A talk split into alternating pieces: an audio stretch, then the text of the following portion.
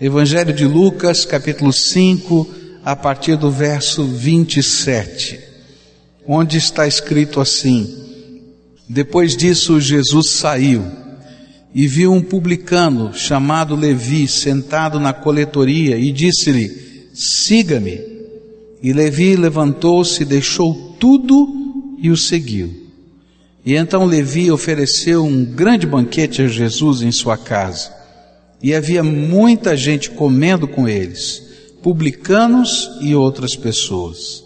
Mas os fariseus e aqueles mestres da lei que eram da mesma facção queixaram-se aos discípulos de Jesus: Por que vocês comem e bebem com publicanos e pecadores?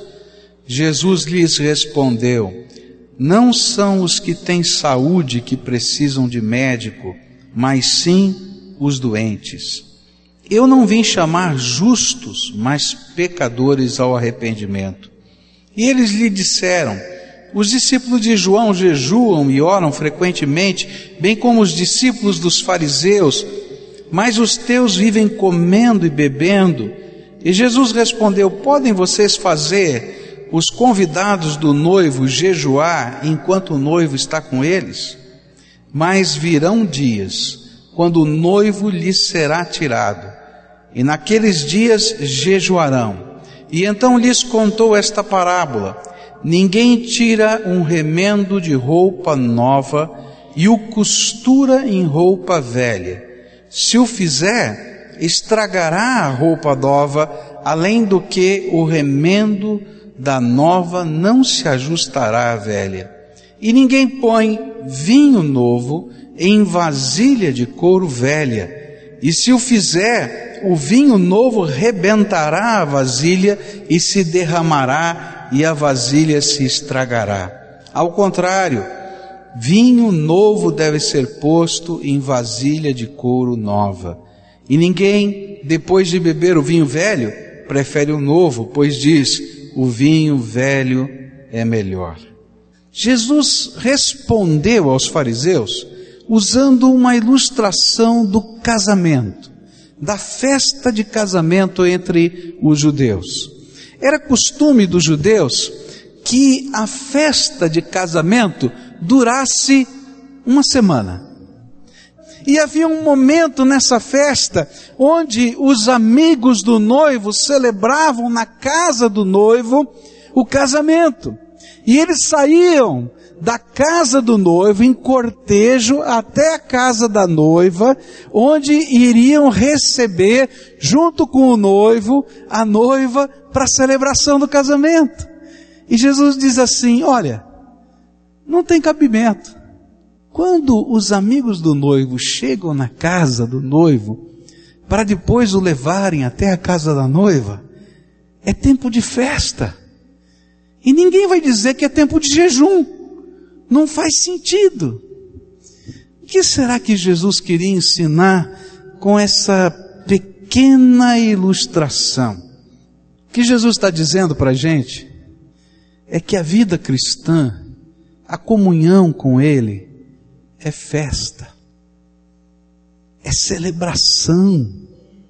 Jesus está conosco. Queridos, quando a gente aprende esses princípios tão simples que falamos aqui nesse culto.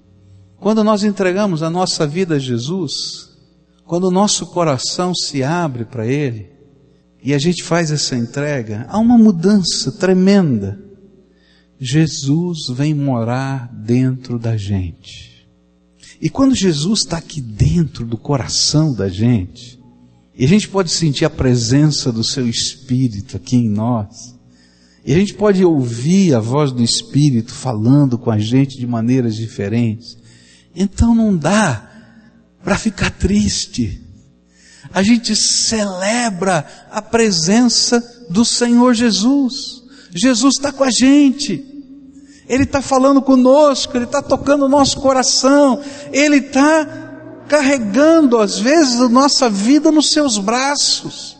A vida cristã é uma celebração de louvor, de adoração, de comunhão com aquele que nos salvou e que nos redimiu pelo seu sangue. Há uma coisa tremenda que Deus faz conosco.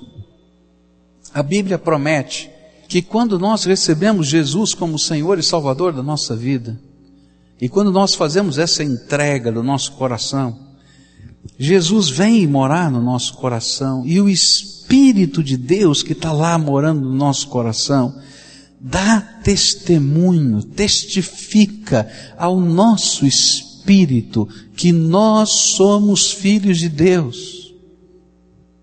Uma outra promessa do Senhor sobre a nossa vida é que esse Espírito que vem morar dentro do nosso coração, o Espírito Santo, ele não somente dá testemunho que nós somos filhos de Deus, mas ele introjeta dentro de nós uma segurança e a Bíblia chama isso de segurança da salvação.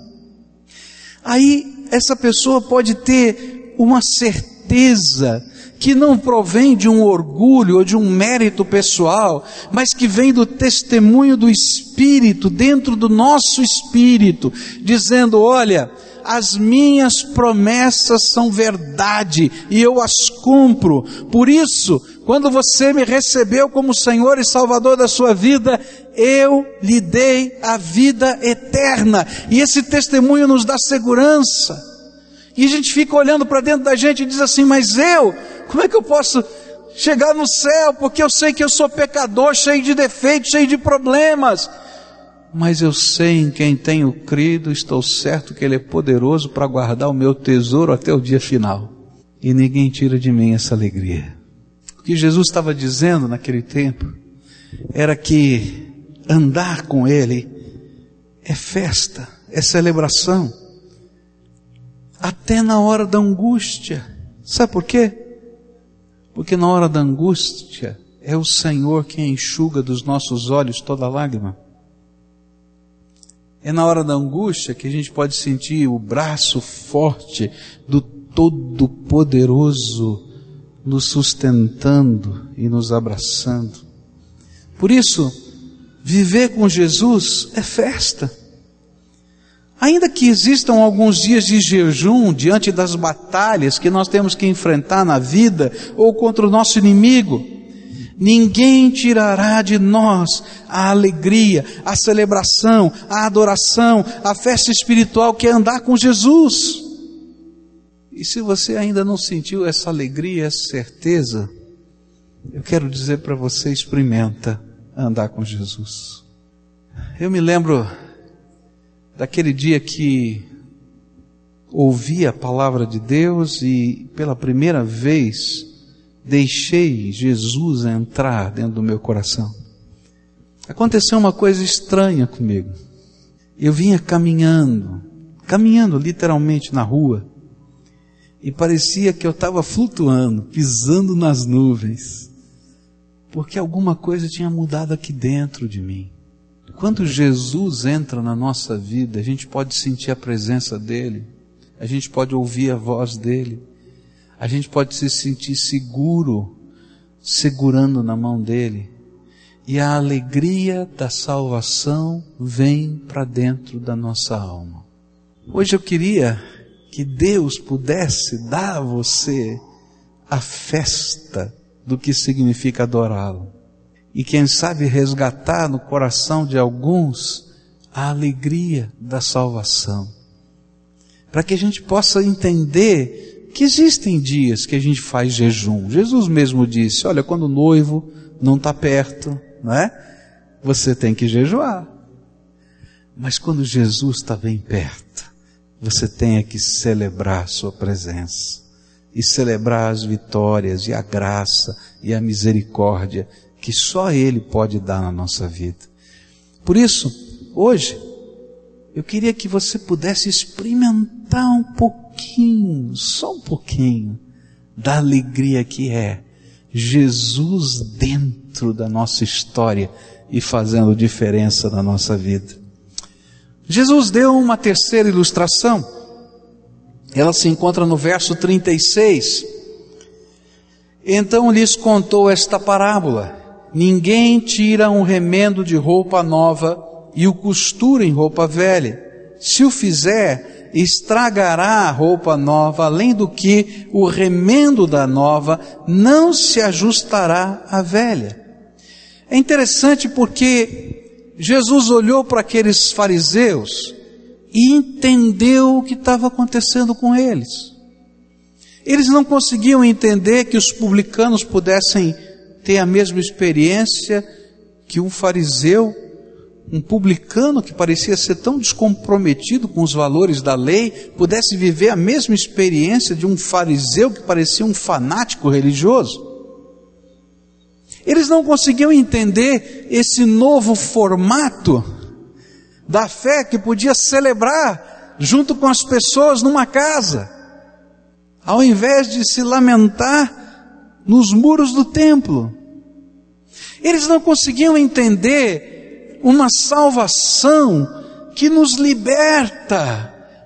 E então Jesus contou uma ilustração. Ele disse o seguinte: olha, ninguém é louco de comprar uma roupa nova para dela tirar um pedaço para fazer um remendo numa roupa velha. Naquele tempo, o tecido não era pré-lavado. Então, quando você lavava a primeira vez, ele encolhia. E você imagina eu fazer um remendo desse tecido novo na minha camisa velha, tá? Na hora que eu vou lavar, encolhe o tecido novo e esgarça toda a camisa velha. Perde-se a nova e perde-se a velha. E foi isso que Jesus disse: olha, tem alguma coisa errada. Não é natural. Por isso, ele estava olhando para aqueles fariseus e ensinando um princípio que às vezes a gente não gosta de entender. Viver com Jesus é nova vida. Se alguém está em Cristo, nova criatura é. As coisas velhas já passaram e eis que tudo se fez novo. Não dá para fazer remendo na nossa vida cristã eu pegar a minha vida velha, o meu jeitão de viver, os meus costumes, os meus valores, e tentar fazer uma acomodação. E pegar algumas coisas que eu estou aprendendo das Escrituras e tentar transplantar como um remendo na estrutura de vida que eu tenho hoje. E cada vez que eu tento fazer isso, a situação fica pior. Porque nem fica, nem fico com a camisa nova e nem com a velha.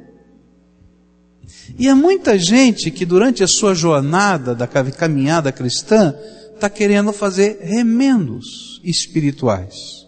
Então o Espírito de Deus começa a trabalhar na nossa vida e a gente diz: não, realmente isso aqui está certo. Mas eu não preciso mexer em todas as outras áreas. Só vou mexer nisso aqui que está acontecendo. E aí a gente tenta colocar um remendinho aqui. E a gente de a pouco está tá colocando um outro remendo lá. Depois a gente está tentando colocar mais um remendo. E depois não funciona. Tem muita gente tentando fazer adaptações com a fé. Ó, nisso eu creio, nisso eu não creio isso eu pratico, isso eu não pratico, isso eu acho justo, isso eu não acho justo. Querido, você não entendeu nada. Quando a gente vai andar com Jesus, a gente tem que se dar a Ele, e quem vai mandar na nossa vida é Ele. Enquanto você estiver no controle, você está usando o jeito velho de viver, e vai se machucar, porque não funciona. Não funciona na ilustração de Jesus, mas também não funciona na nossa vida. É interessante que as vestimentas na Bíblia são sempre símbolos de atitudes do nosso viver, do nosso dia a dia. E quando nós recebemos Jesus, nós precisamos nos vestir com uma roupa nova, a roupa que reflete a santidade, o projeto de Deus para nós. E sempre que a gente tenta compatibilizar o pecado com a fé, a injustiça com o temor a Deus, a velha vida com a nova, a gente perde tudo. Por isso, Jesus hoje quer confrontar você com a transformação que só o Evangelho pode dar, que é diferente da conformação que a religião tenta impor. A religião está preocupada com a forma e tenta dar para você a forma correta. Forma correta, por exemplo, é qual o estilo de música que você vai tocar, qual é a liturgia que a gente vai praticar. Estou falando de forma. Mas quando o Evangelho entra, quando Jesus entra na nossa vida, ele vai mudar a essência. E as coisas vão acontecer daqui de dentro para fora. E não é alguma coisa que eu esteja fabricando com as minhas mãos, mas é poder gracioso do Todo-Poderoso sobre a minha vida. Por isso, é transformação pelo poder do Espírito Santo. Transformação. Transformação de um publicano tem os pecados da carne, ou a transformação de um fariseu que vive os pecados aqui dentro da alma e do espírito. E Deus começa a mudar os nossos valores, os nossos olhos, os nossos sentimentos, e isso acontece de dentro para fora. Eu não estou obrigado a assumir a forma exterior, porque o meu ambiente está dizendo que eu tenho que usar essa roupa, ou fazer isso, ou fazer aquilo mas eu estou vivendo uma nova maneira de viver, de encarar o mundo, as pessoas, a realidade, a família, a grana, tudo, porque Jesus que está dentro de mim está dizendo para mim o melhor caminho que eu preciso seguir. A lição que Jesus queria dar para a gente é simples, não dá para fazer remendo. Ou Jesus é Senhor da sua vida, ou você não tem nada. Ou a sua entrega é uma entrega total e absoluta ou não funciona. E esse era o problema dos fariseus. Se Jesus flexibilizasse um pouquinho, eles estavam lá. Eles estavam lá, porque eles eram tremendamente religiosos. Mas Jesus estava dizendo que não dava para ser apenas o exterior, tinha que ser tudo, a vida inteira, transformada pelo seu poder. Por isso, andar com Jesus é nova vida são novos valores, novas atitudes, nova postura, novos sonhos, nova percepção, novos anseios. Porque Jesus agora faz parte de todos esses processos na nossa vida. A quarta ilustração que Jesus vai usar está nos versículos 37 a 39. E ninguém põe vinho novo em vasilha de couro velha se o fizer, o vinho novo arrebentará a vasilha e se derramará e a vasilha se estragará. Ao contrário, vinho novo deve ser posto em vasilha de couro nova, e ninguém depois de beber o vinho velho prefere o novo, pois diz o vinho velho é melhor. Jesus usa essa ilustração e ele coloca agora a ideia para a gente de como era feito o vinho, como ele era fermentado naquele tempo. Então se pegava uma vasilha de couro que se chamava odre, e esse odre, essa vasilha de couro, ela precisava ser nova, para você colocar o vinho que ainda não tinha sido fermentado dentro dele, fechava aquele, aquele odre para que o vinho fermentasse. O que acontece quando o vinho fermenta? Ele começa a elaborar gases interiormente daquele odre. E aquela vasilha de couro nova começa a se distender. E o couro novo tem essa propriedade de se distender. Ela parece que vai inchando e vai inchando.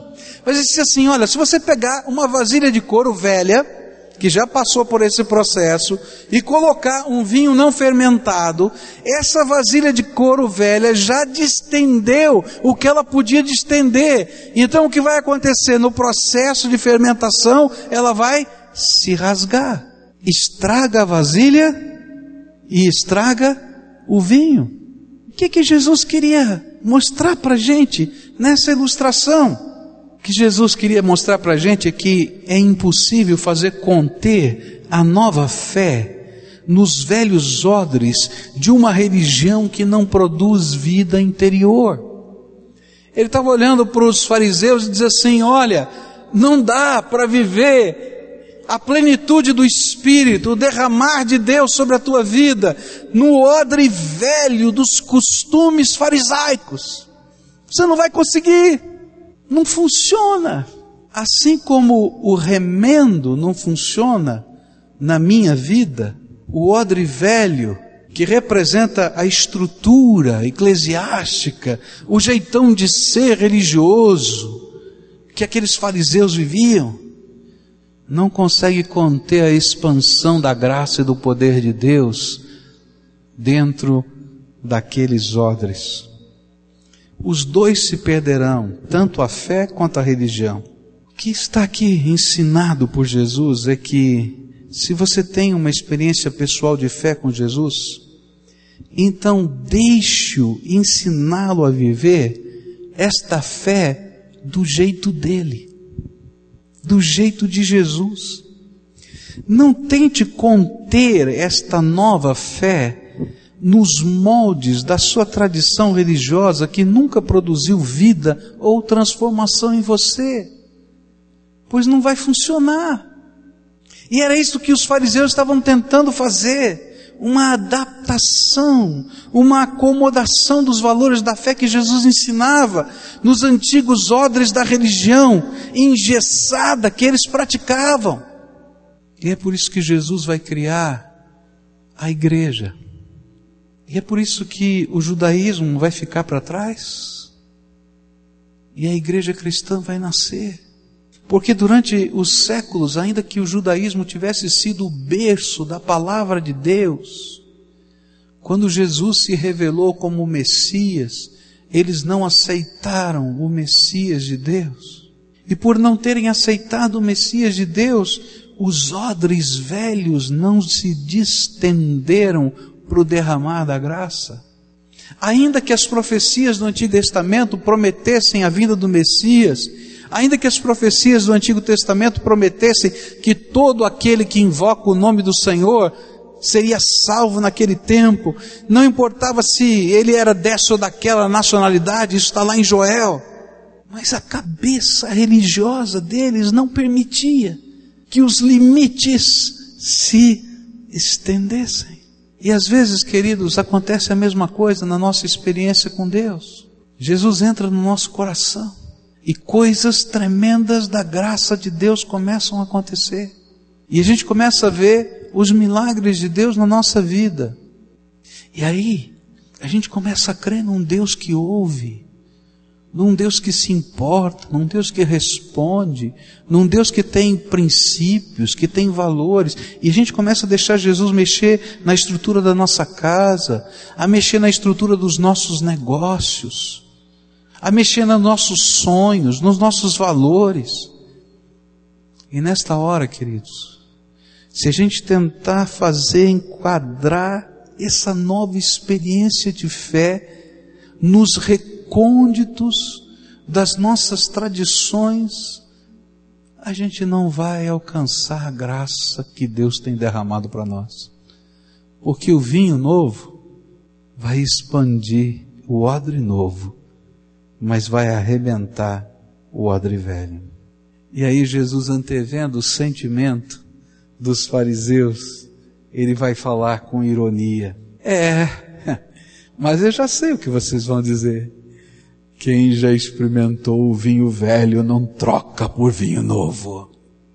E era como se Jesus estivesse dizendo: quem não quer entender nunca vai entender. Porque eu não estou falando de vinho, eu estou falando de odre.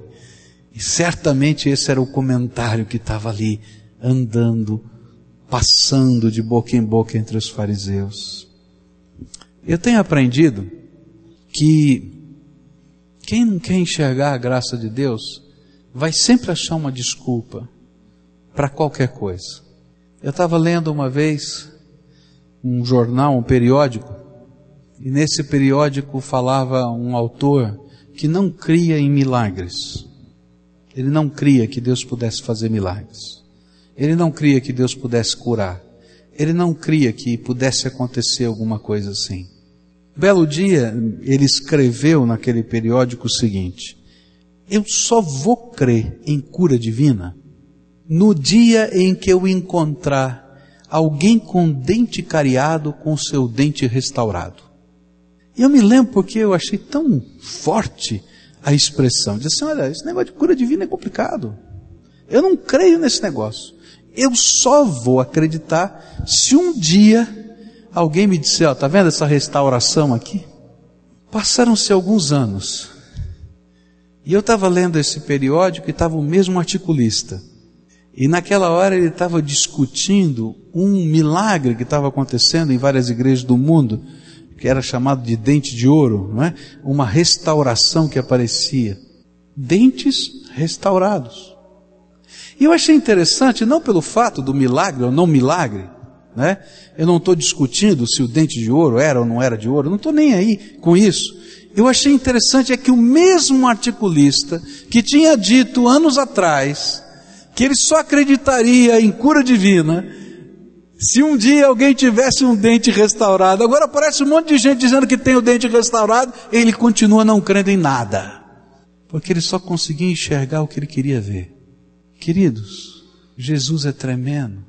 E se você tiver a ousadia, a coragem de se lançar nos seus braços, coisas novas da graça de Deus vão acontecer na sua vida. Eu nasci dentro de um contexto religioso evangélico, mas eu não conhecia o poder de Deus. Até o dia em que eu conheci que Jesus podia falar com a gente, tocar o nosso coração. E aí eu comecei a crer no poder de Deus. E gente, eu fiz umas coisas doidas, malucas, que não fazia parte da liturgia da minha fé mas que fazia parte do meu coração agora que havia descoberto Jesus como Senhor e Salvador. Eu me lembro que eu fui para a escola e levei a minha Bíblia na escola e coloquei em cima da carteira. Eu disse assim: Isso aqui vai chamar atenção. E alguém vai me perguntar por que, que eu pus a Bíblia aqui. E aí eu vou contar minha experiência de conversão. E não deu outra. Imagina, a aula inteira a minha Bíblia em cima da carteira assim. Aí uns caras chegou lá e disse, o oh, que, que é isso aí? É a Bíblia. Mas por que, que você trouxe a Bíblia, rapaz? O que está fazendo com a Bíblia? Aí eu falei, ah, então eu vou te contar. Eu quero dizer para você que Jesus fez isso, isso, isso, isso. E aí ele me perguntou um negócio assim, foi, mas esse texto que você está falando, onde é que está na Bíblia? E aí eu falei, hum, não sei. Aí eu virei para ele e falei assim, eu não sei não, mas Jesus sabe. Vamos perguntar para ele? Vem aqui, ó. Senhor Jesus, mostra para ele onde é que está esse texto que eu não sei achar na Bíblia. E abri a Bíblia. Tinha 13 anos, 12 anos. Mas sabe o que eu quero dizer? Jesus é bom. Jesus sabia onde estava na Bíblia e sabe onde caiu? Exatamente naquele lugar. E para dizer que a Bíblia não estava viciada, porque as está vendo? A Bíblia estava marcada, por isso. Foi no texto paralelo em outro lugar que fala da mesma coisa. Eu falei, tá vendo? Eu nem sabia que tinha duas vezes isso na Bíblia. Deus é bom. Não cabe no odre velho. Aí nós fomos acampar, eu, esse amigo e o irmão dele. Aí ele já estava lá orando comigo, porque Jesus faz coisas tremendas. E a gente tinha planejado um culto da fogueira, só nós três. E estava chovendo. E aí ele ficou preocupado, falou para o irmão dele: Puxa vida, a gente queria tanto fazer um culto da fogueira, mas está chovendo. Mas ele tinha aprendido com o maluco do amigo dele, aquele negócio que Deus faz, né? Aí falou assim: Pascoal, vem aqui. Vamos orar porque Jesus não é poderoso? É, ele vai parar de chover, vai fazer parar de chover, a gente vai é, fazer o culto da fogueira. Eu falei, entrei numa fria, porque eu tinha ouvido no noticiário e o noticiário tinha dito que aquele fim de semana ia chover o tempo todo. Mas Deus é bom. Deus é bom. Deus é bom. Pegou aquela criança de 12, 13 anos, meu colega, e o irmão dele, e aí ele agora estava exercendo a fé e disse: Jesus, abre o céu para a gente fazer um culto na fogueira para o Senhor. E queridos, eu nunca vou me esquecer, porque Deus faz algumas coisas tão, tão singulares, né? Nós passamos uma noite inteira cultuando a Deus ao lado da fogueira, e era interessante porque a gente podia ver todas as nuvens densas e pesadas ao redor, mas parecia que em cima da fogueira havia uma clareira e a gente podia olhar as estrelas do céu. Eu estou dizendo coisa doida de um garoto de 12, 13 anos de idade, mas na verdade eu estou falando para você que há muito mais na tua experiência com Deus do que você no quadradinho ou no apertadinho do teu odre velho pode conter. Jesus está vivo e Ele nos ama. E Ele se importa com uma criança de 12, 10, 5, 1, sei lá quantos anos. E um ancião. E essa é uma nova dimensão. Ele não se importa porque a gente tem a liturgia bonitinha.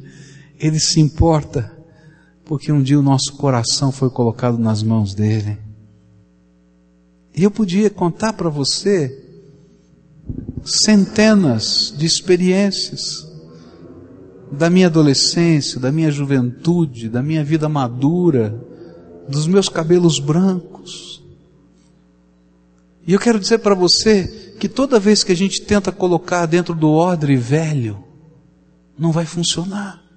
Mas se a gente pode deixar Jesus transformar a nossa vida, não somente conformar a nossa fé, nós vamos ver coisas tremendas da graça de Deus acontecendo. Como é que vai a tua experiência com Deus? Que inércia pode estar havendo no coração quando a gente não deixa Deus trabalhar na nossa vida? Mas quando a gente é como Mateus, Levi, que quando Jesus passa, deixa tudo e segue, então a gente vai ver coisas novas acontecendo na nossa vida. Eu quero dizer para você que hoje Jesus quer ser o seu médico. E o remédio que ele vai usar da graça e do poder dele vai pedir pra, de, de você duas coisas: arrependimento e fé. Deixar Jesus trabalhar, reconhecer que você é pecador e que só Ele pode fazer diferença. Hoje, Jesus quer fazer uma festa. Quando Jesus entra no nosso coração, a festa da Sua presença está conosco em qualquer lugar em que a gente esteja. E andar com Jesus é festa, é caminhar com Deus, com o Todo-Poderoso. Hoje, Jesus quer te dar uma nova roupa, uma vida transformada na carne e no espírito. Ele quer mexer nas tuas estruturas, nos teus valores. E só Ele pode fazer isso. Mas hoje Jesus também tem para você uma comunidade nova, uma igreja que vive a fé transformadora e o poder do Espírito Santo. E de repente a gente vai estar orando numa cela. E as coisas de Deus vão começar a acontecer. Tem muita gente aqui que já recebeu Jesus, que Jesus já entrou no seu coração, que isso que eu estou falando tem sentido na tua vida. E um dia, por alguma razão, eu não vou entrar nas, nos méritos dessas razões, você se magoou, se entristeceu e se afastou. E você está aqui hoje com a gente. E essa palavra foi entrando aí no teu coração e você foi lembrando tanta coisa. Hoje o Senhor Jesus quer te acolher de volta. Jesus quer fazer alguma coisa tremenda hoje, tremenda, de aconchego, de acolhimento, de restauração, de resgate. Esse é o resgate. Esse é o resgate. Mas eu tenho um terceiro convite para você. Quer experimentar a nova vida em Cristo? Quer experimentar o poder de Deus? Quer experimentar o perdão dos pecados que só Jesus pode dar para a gente? Quer experimentar o Espírito Santo morando no teu coração? Então vem para Jesus, mas entrega para Ele com chave tudo, o teu coração, a tua vida, os teus valores os teus sonhos. A gente quer viver uma experiência com Jesus e deixar Ele falar conosco e ensinar a gente a viver. Quero dizer para vocês, vocês são preciosos, amados do Senhor. E o Senhor Jesus tem uma bênção para derramar sobre a vida de vocês. Que não é a bênção de uma liturgia, da palavra de um pastor, porque, queridos, eu sou de carne e osso, como você é. Mas a bênção é Jesus com a gente todo dia. Todo dia. E Ele prometeu: Eis que estou convosco todos os dias até a consumação dos séculos. Vamos orar juntos agora? Vamos? Senhor Jesus, muito obrigado, porque isso é obra do Teu Espírito. Ninguém convence ninguém, Senhor. Cada um aqui é maduro. E se eles estão aqui é porque o Teu Espírito falou com eles. E eles estão aqui em resposta ao Senhor.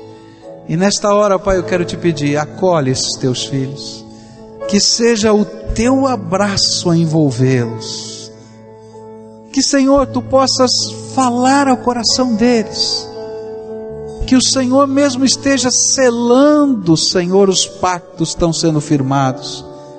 Que o Senhor mesmo seja o fiador desses pactos, porque nós somos tão falhos. Derrama a tua graça. E, Senhor, permita que a festa continue no nosso coração e que nós celebremos o Senhor em todo lugar e em todo tempo, e que a nossa boca fale, porque o nosso coração está cheio da tua graça. Senhor, alguns estão vivendo lutas, estão vivendo problemas, mas eu quero te pedir, vai à frente deles e faz a obra, faz a obra do Senhor na vida deles. É aquilo que eu clamo no precioso nome de Jesus. Amém.